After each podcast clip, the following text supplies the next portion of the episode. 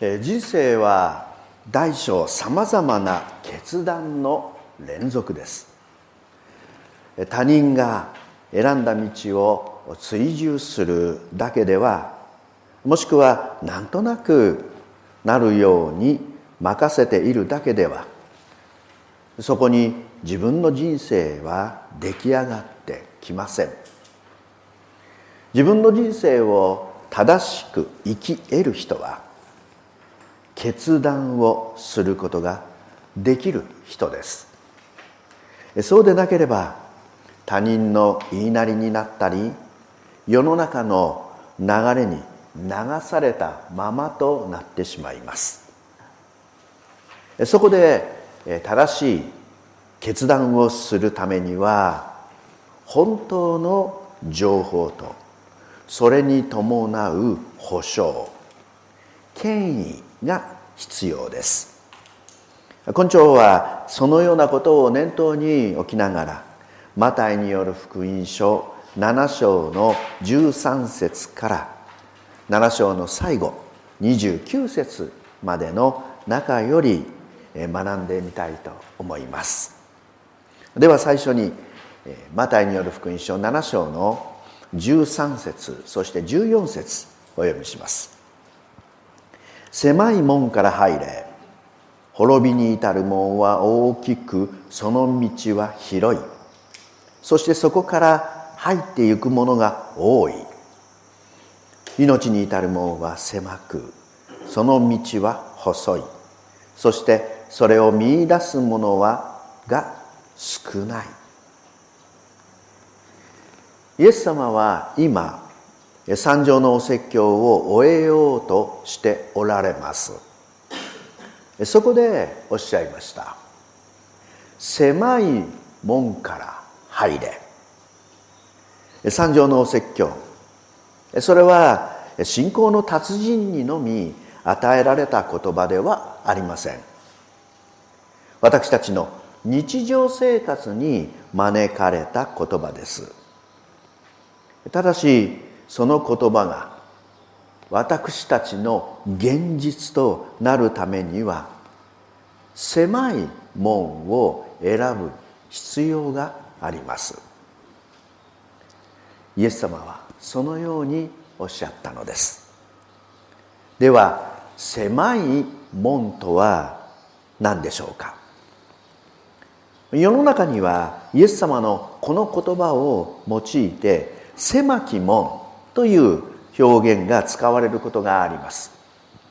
一流大学や一流企業に入るための険しい道のりをそのように言ったりします。もっと広く眺めれば狭き門と似たような知識はいろいろとあります。楽あれば苦あり苦あれば楽あり。アリとキリギリスの偶話のように今頑張れば将来楽になる。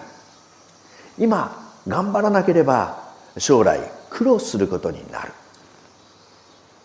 広くて安く道を歩むのではなくて将来のために今険しい道を選びなさい。しかしながらイエス様が語られたこの狭い門。その意味はもう少し深いところにありそうなのです。なぜならばイエス様はそれを見いだす者が少ないとおっしゃったからです。反対に広い道はそこから入っていくものが多いとおっしゃいました。この「多い」という言葉はほとんど全てのものという意味を表しています。ほとんどのものが広い道を行く。であるならば狭い門を発見する者はほとんどいないということになります。もしイエス様がおっしゃった狭い門が単なる険しい道のりであるならばその時見出した人々は少なからずいたはずです。当時の立法学者パリサイ人は自分たちこそ狭い門をくぐり細い道を歩んでいると思っていたに違いありません。彼らこそ険しく厳しい国旗の道を歩んでいたからです。自分たちこそ狭い門を見出している。見つけている。と思っていたはずです。しかしイエス様はおっしゃいました。ヨハネによる福音書9章の41節の後半。今あなた方が見えると言い張るところにあなたの罪がある。狭い門を見つけている。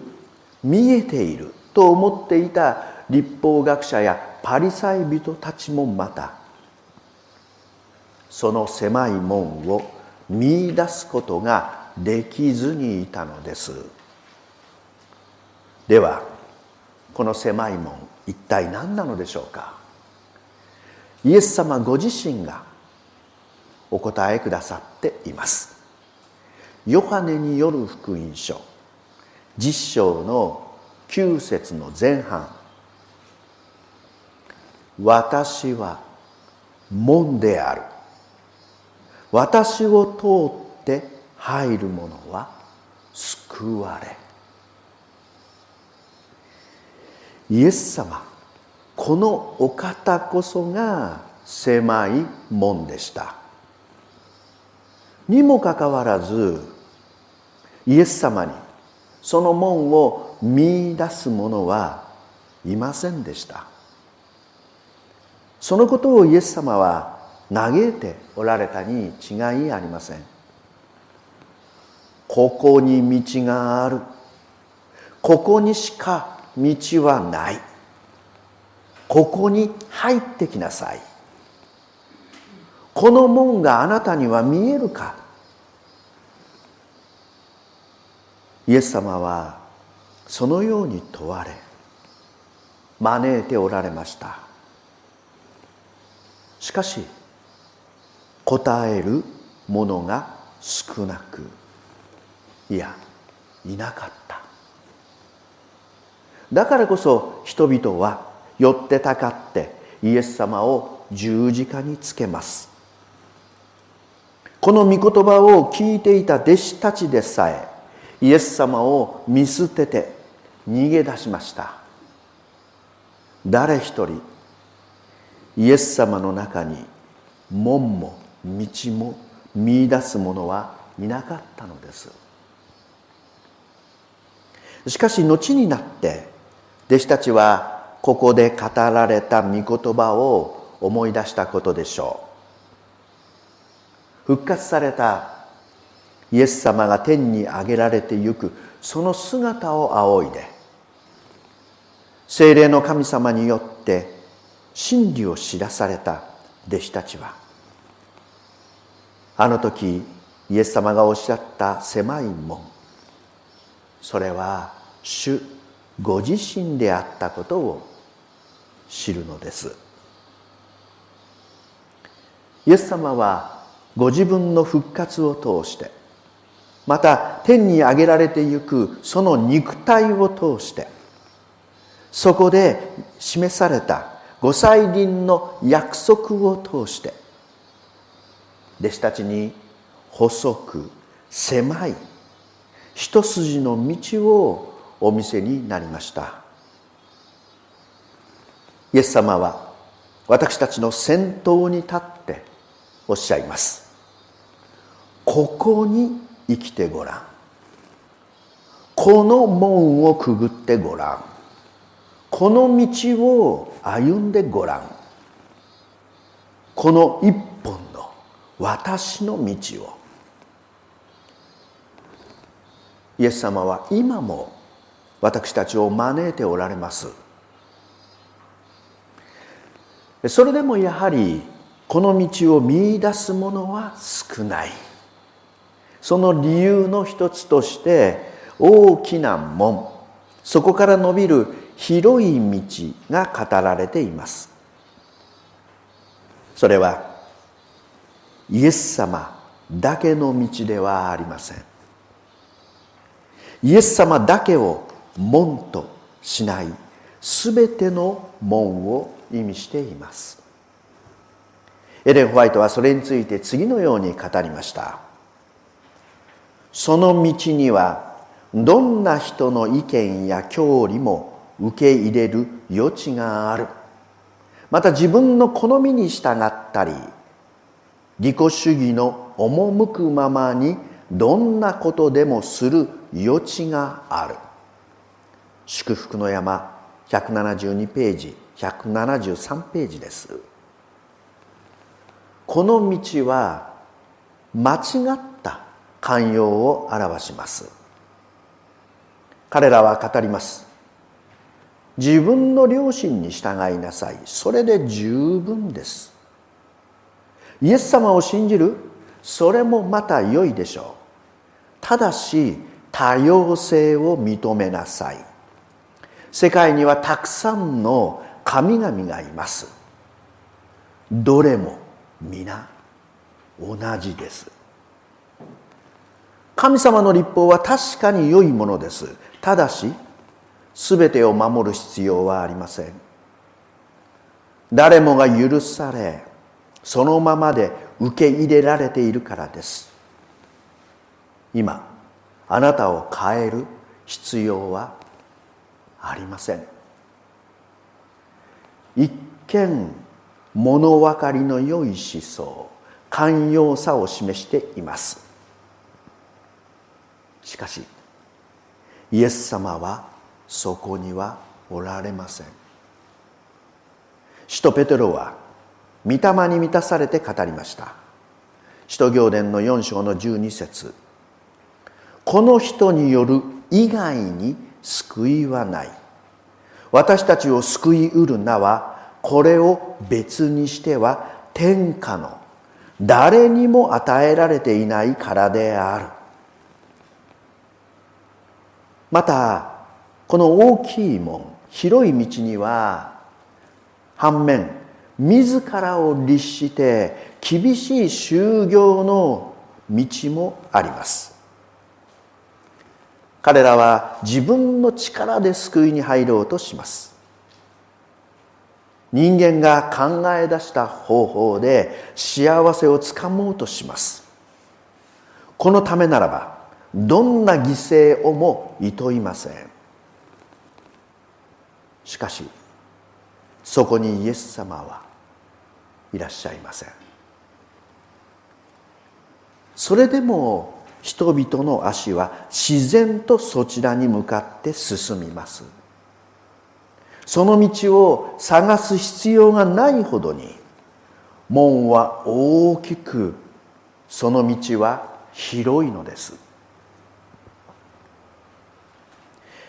狭い門が見つけがたいもう一つの理由。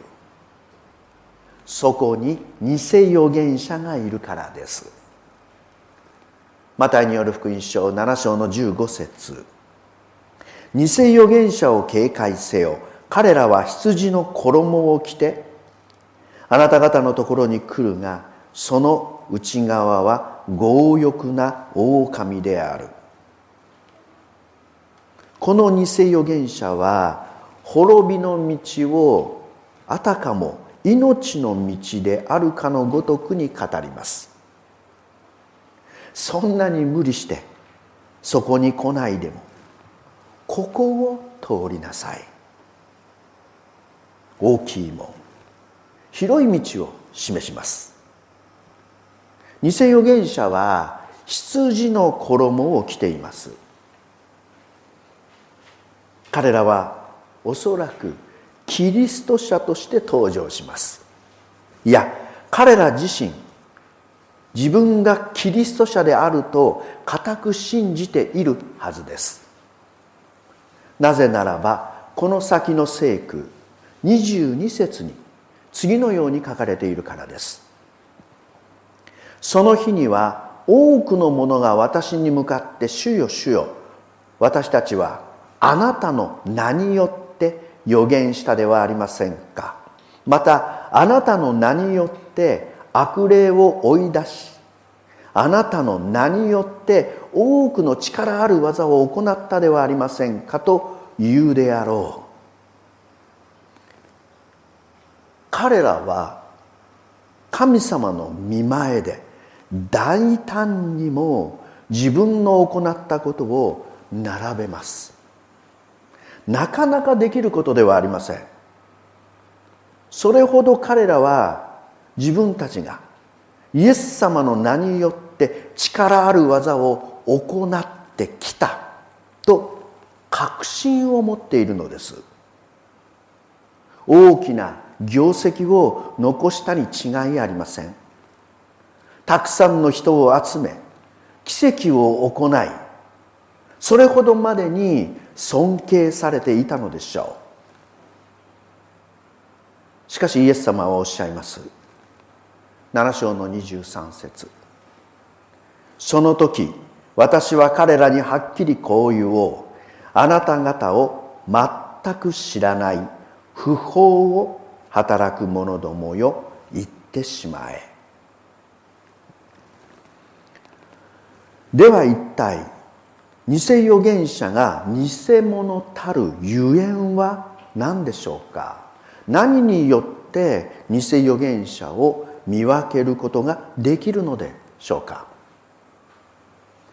イエス様はおっしゃいました。マタイ7章の16節17節。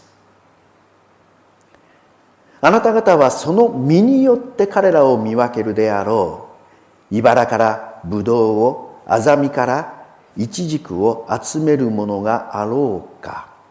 そのようにすべて良い木は良い実を結び悪い木は悪い実を結ぶ。茨の中で黒梅もどきという種類があります。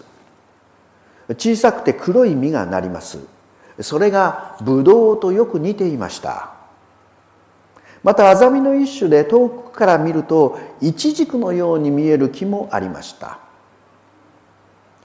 ただしこの黒梅もどきの実もイチジクによく似たアザミも人々に食べ物として命を与えることはできませんでした。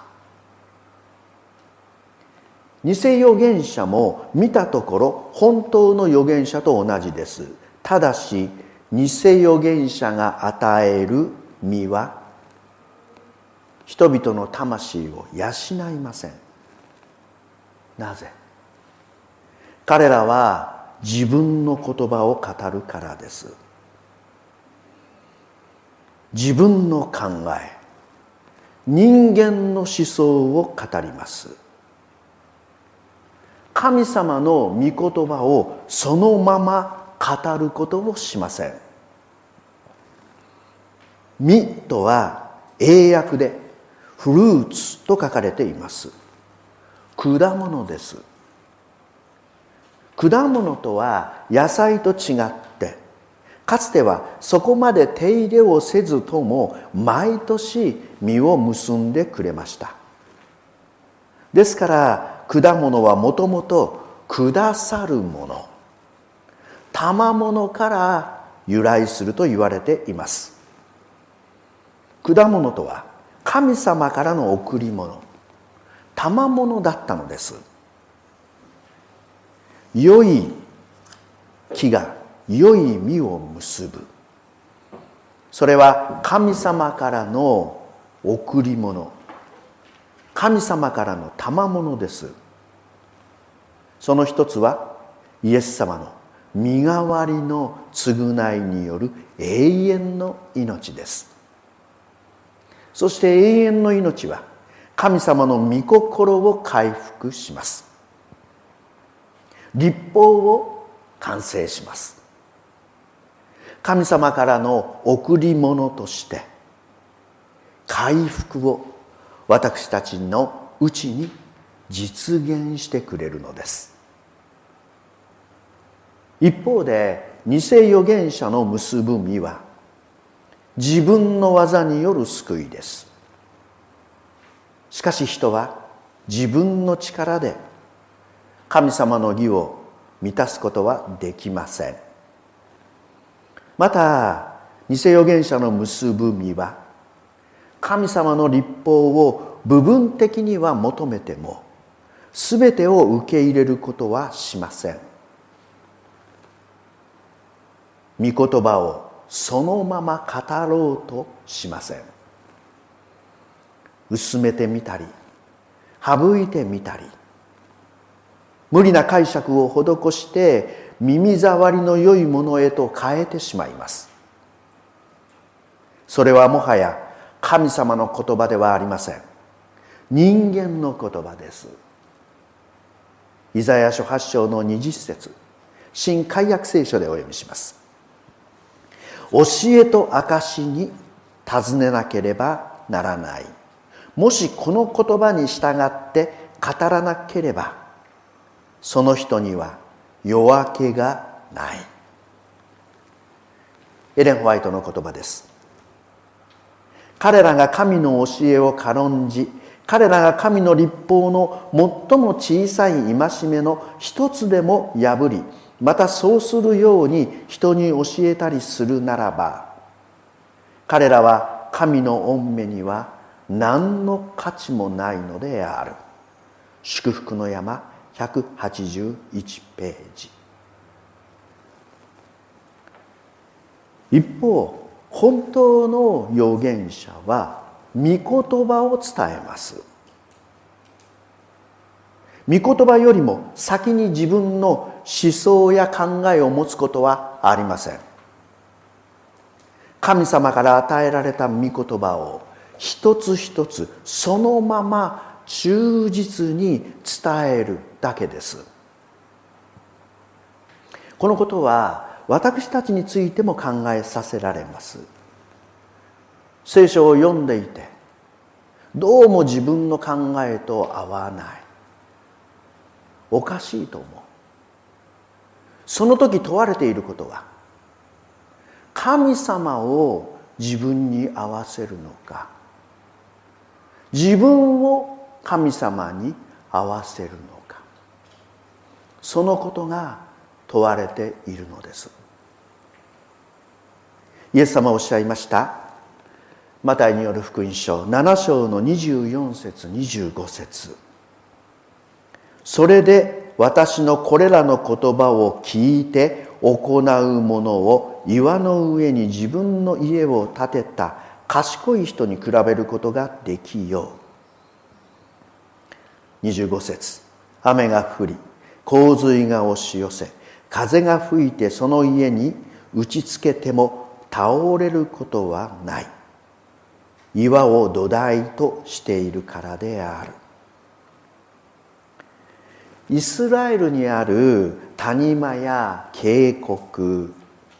夏には川は枯れて川底が目につきます。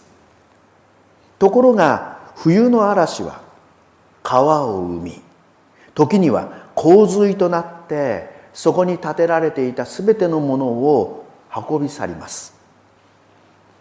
しかし高台にある岩の上に建てられた家は倒れることがありません。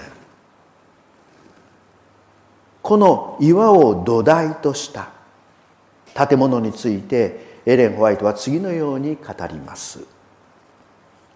神の啓示であり言葉であるキリスト。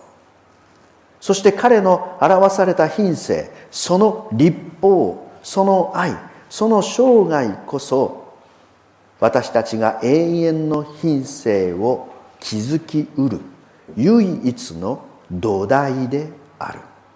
祝福の山185ページ。この岩この土台もまたイエス様ご自身を表しています。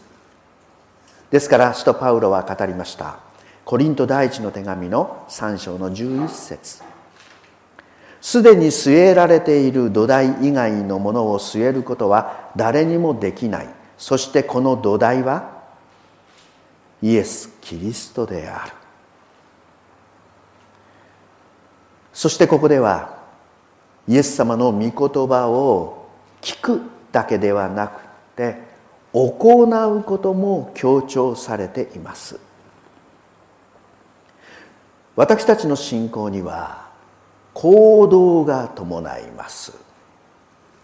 信仰は行動によって成長し信仰に基づく行動は私たちの人格を形成してゆきます。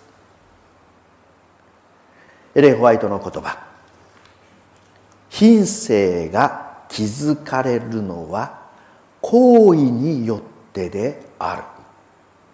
祝福の山187ページです。御言葉を行うためには決断が必要です。決断には信仰と保証が必要です。御言葉による保証と御霊による促しがそこにはあります。そして決断は行動を生みます。行動が繰り返されて習慣が生まれます。そしてこの習慣はその人の品性を形成します。品性となった信仰はその人の運命を決定するのです。24節の後半。マタイ7章の24節の後半。賢い人に比べることができようと書かれています。イエス様はこの動詞を未来形でおっしゃいました。つまり将来比べられる時が来るという意味です。時の到来を示唆します。25節の海や洪水や激しい風。これらはもちろん私たちを今日も襲うかもしれない病や事故人生の荒波を表すことでしょう。ただしもう一つ。それは世の終わりについて語られてもいるのです。世界が嵐のような裁きを迎える。その時裁きに耐えうるような家をあなたは建てているのか。そのことが問われています。イエス様は三条の説教を終えるに及んで週末の出来事に私たちをいざないました。それは私たちを恐れさせるためではありません。反対に希望を与えるためです。イエス様はこの三条の説教を始めるにあたって五章の三節心の貧しい人たちは幸いである。天国は彼らのものである。とおっしゃいました。そしてこのお説教の最後に天国は必ず来るのだ。と再び宣言なさるのです。今イエス様という岩の上に立とうとする者は御祭輪の朝天国の民としてその国にしっかりと立つことが約束されているのです。終わりの時代を迎えようとしている今いやもはやその時に突入しているこの時横浜教会ではどのような説教をすべきかを考えました。まず始めさせていただいたのがヨハネの黙示録。その公開説教でした。そして次に教理説教。聖書が語る真理を順番にお説教させていただきました。そして今マタイによる福音書を紐解きながらイエス様の御言葉を一つ一つそのまま学んでいます。私たちは今岩の上に家を建てようとしているのです。今朝の最後の聖句マタイによる福音書の7章の28節29節。イエスがこれらの言葉を語り終えられると群衆はその教えにひどく驚いた。それは立法学者たちのようにではなく権威あるもののように教えられたからである。言葉を語り終えられるととあります。イエス様はここで三条のお説教を終えられました。ただしこの「終えられた」という言葉には完成した成就したという意味があります。それはイエス様の御言葉がそれを聞いた私たちのうちに成就する実現するという意味でもあります。ある人は言うでしょう。三条のお説教は理想に過ぎません。建前です。実際にはそのようには生きてゆけません。だからイエス様は十字架につけられたのです。しかしこの語り終えられるというイエス様の語り方を聞き取る者はそのようには捉えません。かえっイエス様が私たちのうちにあの一つ一つの言葉を実現してくださるに違いないと思い叩き続け狭い門から入ることを決断するのです。そのようにして岩の上に家を建てるのです。群衆はイエス様の御言葉にひどく驚いたと書かれています。イエス様のお言葉に権威があったからです。立法学者たちにはそれがありませんでした。なぜでしょう？彼らの言葉は人を生かし得なかったからです。人に重荷を負わせながらその人を助けるために指一本動かすことができなかったからです。一方イエス様は権威を持って語られました。それはイエス様の御言葉を聞く者を決して失望に終わらせないということです。イエス様の御言葉が私たちの生活に実現できるようにイエス様は全力を持ってお働きくださるという保証なのです。イエス様はそうしたお力を持つお方としてそれまでの言葉を語ってくださいました。裏を返すならば私たちは自分の力で御言葉を行うことができないということになります。ですからこのお方の力その権威によって生きようとする時にのみイエス様の御言葉が私たちのうちに実を結ぶのです。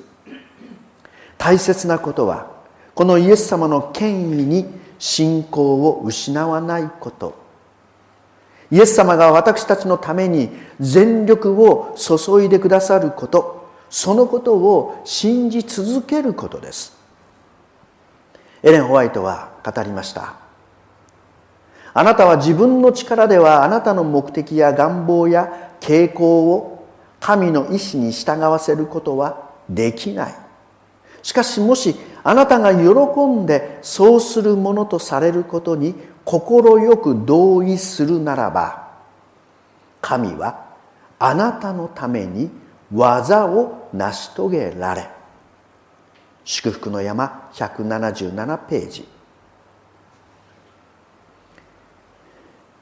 山の中腹でのイエス様のお話を聞き続けてきた私たちに対してイエス様はその権威を持って保証してくださいました。そして招いてくださいます。私の門をくぐってごらん。その道を歩んでごらん。ここに生きてごらん。この一本の私の道を。あなたは私の上に確かな家を建てるのだ。最後にエレン・ホワイトの大変具体的なおすすめに耳を傾けて今朝の説教を閉じたいと思います。祝福の山187ページです。あなたはキリストに従うものになりたいと願いながらどのようにして始めたらよいか分からずにいるであろうか。あなたは暗い中で光を見いだす方法を知らないでいるだろうか。今持っている光に従うことである。あなたの知っている神の御言葉に従う決心をしなさい。神の力神の命そのものが御言葉のうちに宿っている。あなたが御言葉を信仰を持って受け入れる時それはあなたに服従する力を与える。あなたの持っている光に従えばもっと大きな光が来る。あなたは神の御言葉の上に気づいているのであってあなたの品性はキリストの品性にかたどって形作られる。主の皆を賛美していきたいと思います。このメディアはオーディオバースの提供でお送りしました。オーディオバースでは福音を広めるためにお説教やセミナーなどの音声映像の無料配信を行っています。詳しくは http コロンスラッシュスラッシュ www.audioverse.org へアクセスしてください。